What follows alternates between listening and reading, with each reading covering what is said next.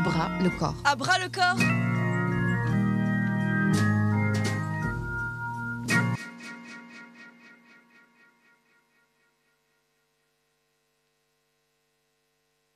À bras le corps. À bras le corps. Bonjour à tous et bienvenue pour cette nouvelle édition À bras le corps. À bras le corps. Aujourd'hui, nous sommes dans le cadre de l'édition 2021 du festival à l'école de l'Anthropocène et j'ai le plaisir d'inviter euh, sur ce plateau Leila Gaël. Bonjour Leila. Bonjour. Donc euh, Leïla, tu es éducatrice à l'environnement euh, pour la Ligue de la protection des oiseaux du Rhône. Donc c'est une association qui s'occupe de la préservation des oiseaux, de la biodiversité, mais pas que. Et aujourd'hui, dans le cadre du festival, tu as animé plusieurs balades itinérantes pour aller observer les oiseaux sur la presqu'île. euh, dans le cadre de ce festival, est-ce que déjà tu pourras nous faire un petit retour à chaud de cette balade entre le Rhône et la Saône? Et pourquoi est-ce que ça te semble si intéressant d'aller explorer la biodiversité dans des quartiers et des villes qui sont très anthropisées?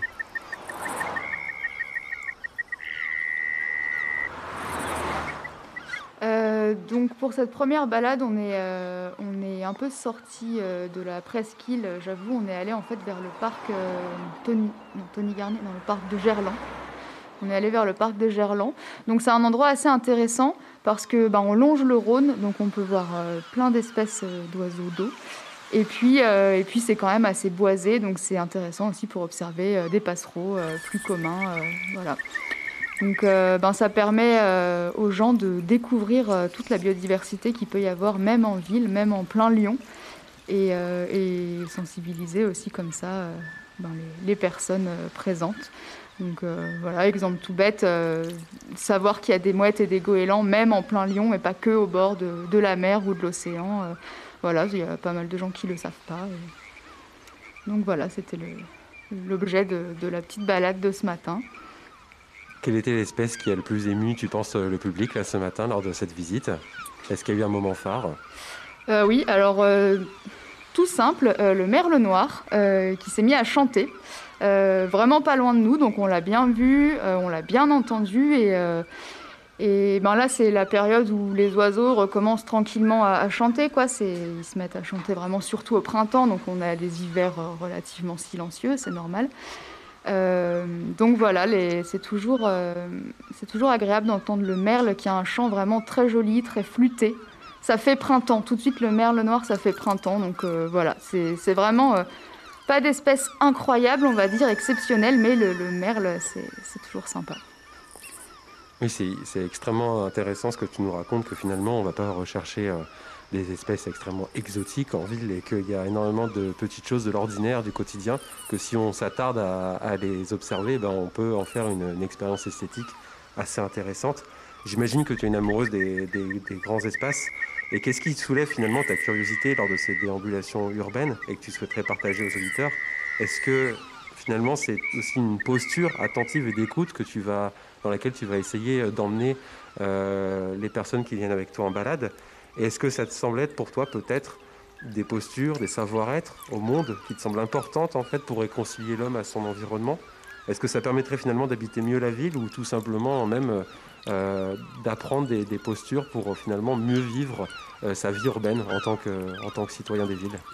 Ben, je pense que ça permet déjà d'être plus curieux pour les gens qui vivent en ville et d'observer plus autour d'eux, parce que je pense que c'est vrai, quand on vit en ville, on, on a tendance un peu à avoir la tête dans le guidon, euh, aller euh, à un point, un point A un point B sans trop faire attention. Et puis, euh, et puis on ne se rend pas compte de toute cette biodiversité qu'il y a autour de nous, euh, de tous ces oiseaux. Et puis, ben, nous, à la LPO, en tant qu'éducatrice, éducateur à l'environnement ou naturaliste, on a pris l'habitude de tout le temps avoir les oreilles euh, bien ouvertes, tout le temps être à l'écoute ou euh, à la guet du moindre petit mouvement dans les arbres. Et puis les gens, quand ils voient ça, ils font Ah, mais oui, mais c'est vrai en fait euh, que j'écoute pas ou je regarde pas. Et ils se rendent compte que, euh, ben, que finalement, à deux pas de chez eux, il y, a, des étourneaux sans sonnet, que si on les regarde de près, même si c'est un oiseau commun, c'est très très beau, ben, c'est une sorte de d'attitude, de réflexe à, prendre en fait, euh, qui vient au fur et à mesure de plus observer autour, euh, autour de nous et même en pleine ville. Et, puis c'est là qu'on fait des, découvertes assez incroyables. On se dit c'est fou, pas besoin d'aller euh, bah, justement dans des grands espaces pour, pour voir des, animaux quand même assez sympas. Est-ce que tu as l'impression que les différents confinements qui ont eu lieu, notamment celui de printemps, a pu avoir une incidence justement sur la manière dont les gens pouvaient apprécier leur environnement immédiat euh, peut-être qu'avant, ces postures-là étaient quelque chose que tu as essayé d'apprendre de manière nouvelle aux habitants. Est-ce que tu as eu l'impression que euh, après ces confinements, que tu es arrivé avec, euh, avec, des, avec des groupes, avec des personnes qui étaient beaucoup plus sensibilisées à ce type d'approche et qui semblaient en tout cas beaucoup plus à l'affût et aux aguets et qui avaient peut-être aussi des, observations à partager de leur expérience du confinement? Euh, alors, suite au premier confinement, j'ai pas observé plus que ça de, changement euh, une fois qu'on a été déconfiné. Euh, déjà parce qu'il y a eu assez peu d'animation grand public, puisqu'on était quand même en suite de, de, Covid, donc voilà. Mais, mais, pendant, par contre, le confinement, moi j'ai eu la chance d'être confinée dans un endroit où il y avait euh, un, espace naturel à deux pas de, là où j'étais. Donc euh, vraiment euh, une forêt avec un étang et, en plein printemps, c'était incroyable parce qu'il y avait plein plein d'animaux à observer. Et il y, avait, donc bah, pas mal de gens de ce quartier qui se promenaient à cet endroit. Et en fait, des fois, on, les croisait et puis ils nous disaient Oh, c'est incroyable, j'habite juste à côté et j'avais jamais vu cet endroit. Et puis, et puis du coup, on pouvait observer, enfin, on, regardait les gens qui, qui découvraient l'existence du pic noir côté de chez eux, dans cet endroit naturel, en fait, qu'ils connaissaient pas euh, avant. Donc euh, je pense que ça a pu permettre à, certaines personnes qui ont eu la chance d'être confinées dans un endroit où, quand même, où ils pouvaient un petit peu sortir, euh, voilà, sans aller très loin. ben, ça a permis à certaines personnes de d'être sensibilisées là-dessus, quoi, sur la nature proche en fait. On parle aussi depuis une trentaine d'années, quand on parle d'anthropocène, euh, ça fait aussi allusion à un certain nombre de crises. Donc on connaît bien la crise de biodiversité et j'imagine que vous devez ressentir cet engagement un peu tous les jours finalement euh, dans votre métier, cet engagement pour, cette crise de biodiversité. Euh, mais depuis 30 ans, on parle aussi d'une crise d'extinction des expériences de nature. Et c'est là où votre métier est extrêmement important puisqu'il permet à beaucoup de citoyens de reprendre contact avec cette biodiversité.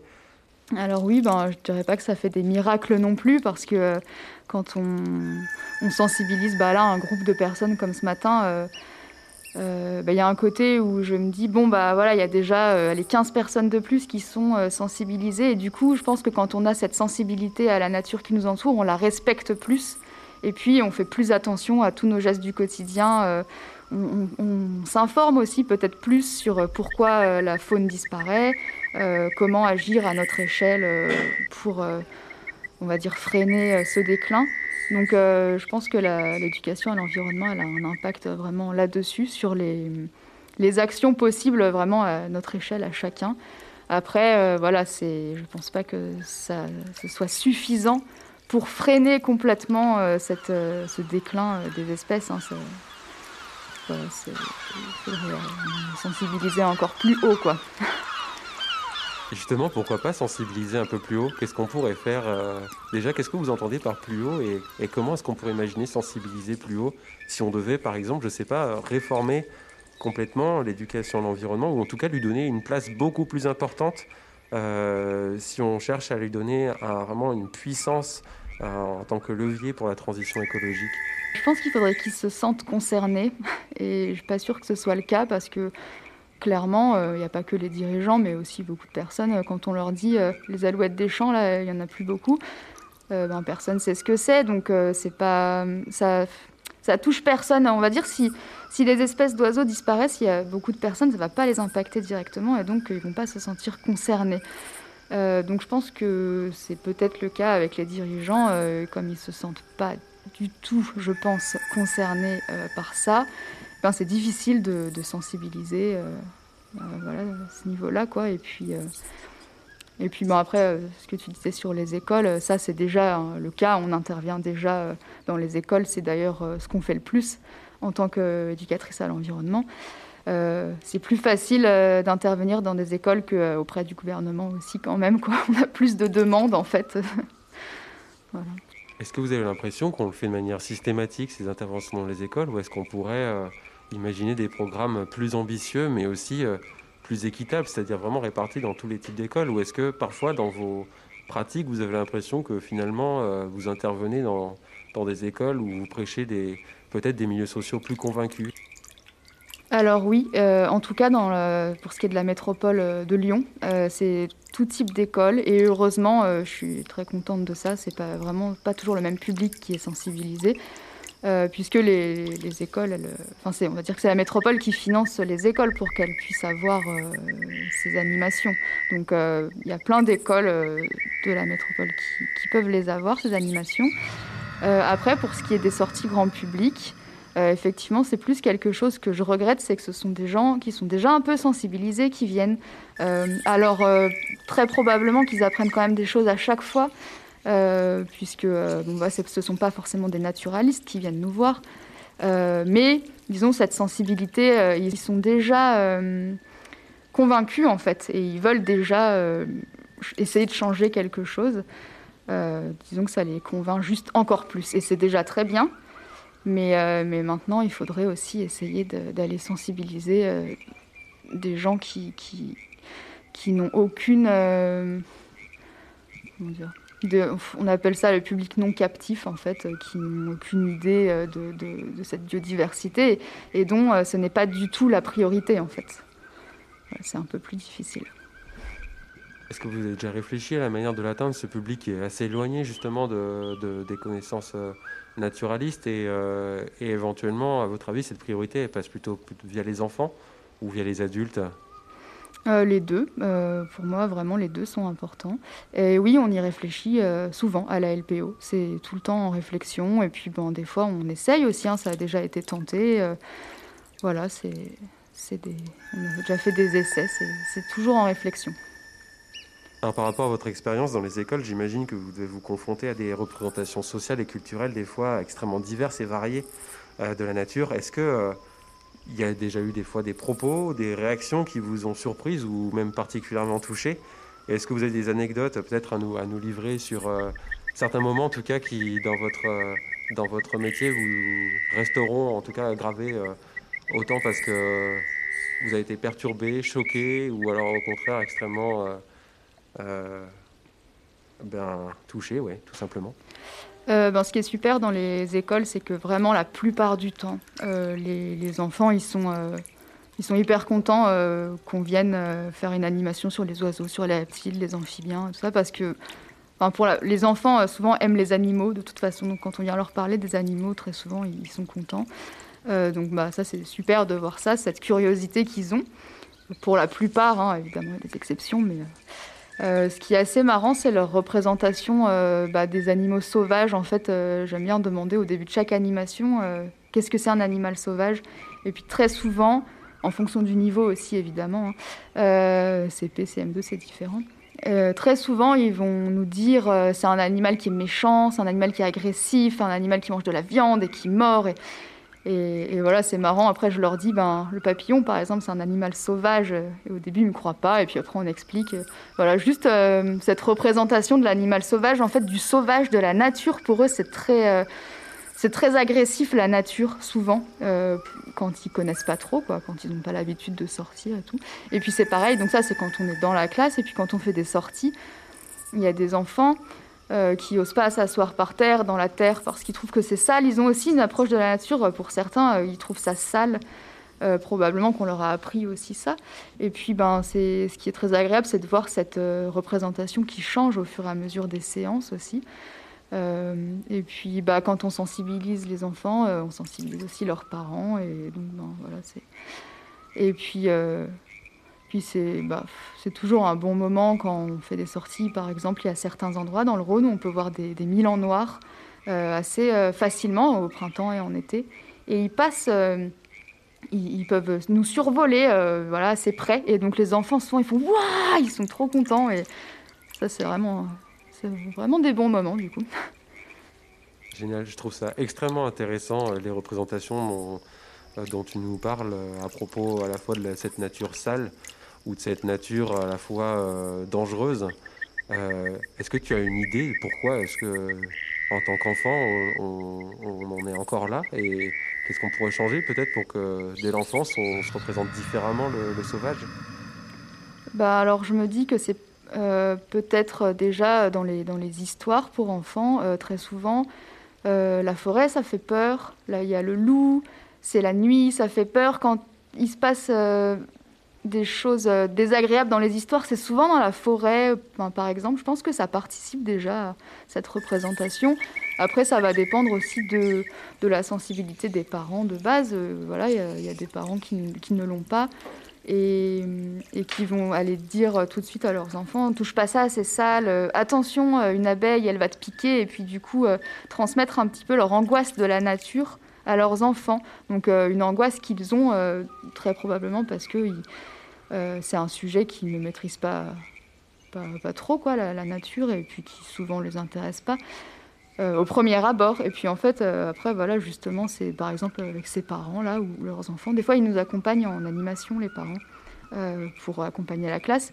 Et bien en fait, ils sont super intéressés aussi par, par tout ce qu'on fait avec les enfants. Et puis, puis, voilà, du coup, je pense que ça peut, ça peut changer aussi, même pour les parents, quoi. Et par rapport aux salles, du coup, quels exemples est-ce que tu donnes aux enfants concrètement quand tu as des réactions comme ça?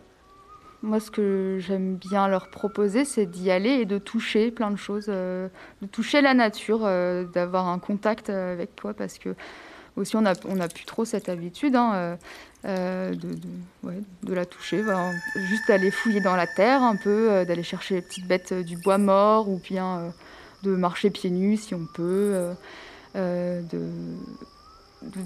de toucher des petits insectes, euh, voilà, des petits coléoptères et tout ça, au premier abord, euh, voilà, souvent ça fait un peu peur euh, quand on ne connaît pas trop. Et puis après, on se rend vite compte que bah, c'est complètement inoffensif. Il y a plein d'enfants qui ont peur des vers de terre, par exemple, parce qu'ils trouvent ça un petit peu dégoûtant, c'est un peu gluant. Et puis, bah, en fait, une fois qu'ils les ont touchés une ou deux fois, ils font bah, en fait, non, ça va, ça fait rien. Voilà, c'est juste de se rendre compte par soi-même que y a, c'est pas, la nature n'est pas euh, dangereuse, on va dire. Après, évidemment, il faut toujours faire attention. Il y a quand même des plantes euh, euh, qui se mangent pas, etc. C'est pas, c'est pas tout rose non plus, hein, la nature, mais, mais, mais voilà, globalement, il n'y a rien de très agressif, en tout cas en France, au niveau nature. peut-être une dernière question. Je, je, me demandais finalement quelles sont les animations que tu aimerais développer ben, tout simplement dans les mois, dans les années qui arrivent? Quelles sont les choses nouvelles auxquelles tu réfléchis en ce moment et qui, tu penses, pourraient permettre encore de mieux nous accompagner, les humains, vers une reconnexion à la nature? En quelques mots. Hein. J'aimerais bien essayer de développer des animations euh, sur des sur un, terrain, euh, un peu un terrain témoin de tout ce qu'il est possible de faire dans un jardin ou une cour, un petit espace, un balcon. Alors on le fait déjà plus ou moins à la LPO, mais je voudrais développer encore plus ça euh, pour, euh, bah voilà, pour montrer ce qu'on peut faire à notre échelle au niveau des aménagements chez soi. Ben pour ceux qui ont un jardin, c'est plus simple, mais même sur un balcon, on peut. Et puis, et puis j'aimerais bien peut-être aborder plus le euh, le lien qu'il y a par exemple entre notre mode de vie, notre alimentation et puis la biodiversité, parce que souvent ce lien on ne le fait pas tout de suite euh, entre, euh, entre ce qu'on consomme et puis la, disparition de certains oiseaux agricoles. En fait, le lien est, est assez, assez rapide à faire et puis, et puis voilà, j'aimerais bien que ce soit ça puisse être plus clair pour plus de personnes, euh, pour qui, aussi pour qu'ils se sentent plus concernés et puis qu'ils puissent se dire ah bah tiens en fait euh, je peux avoir un impact même s'il est assez moindre, c'en est un quand même. Merci beaucoup Léla Guel pour euh, cette, pour cette, pour cette interview. donc vous venez d'écouter l'émission à bras le corps sur nos engagements au quotidien en faveur d'une société peut-être meilleure. Et à vous les studios.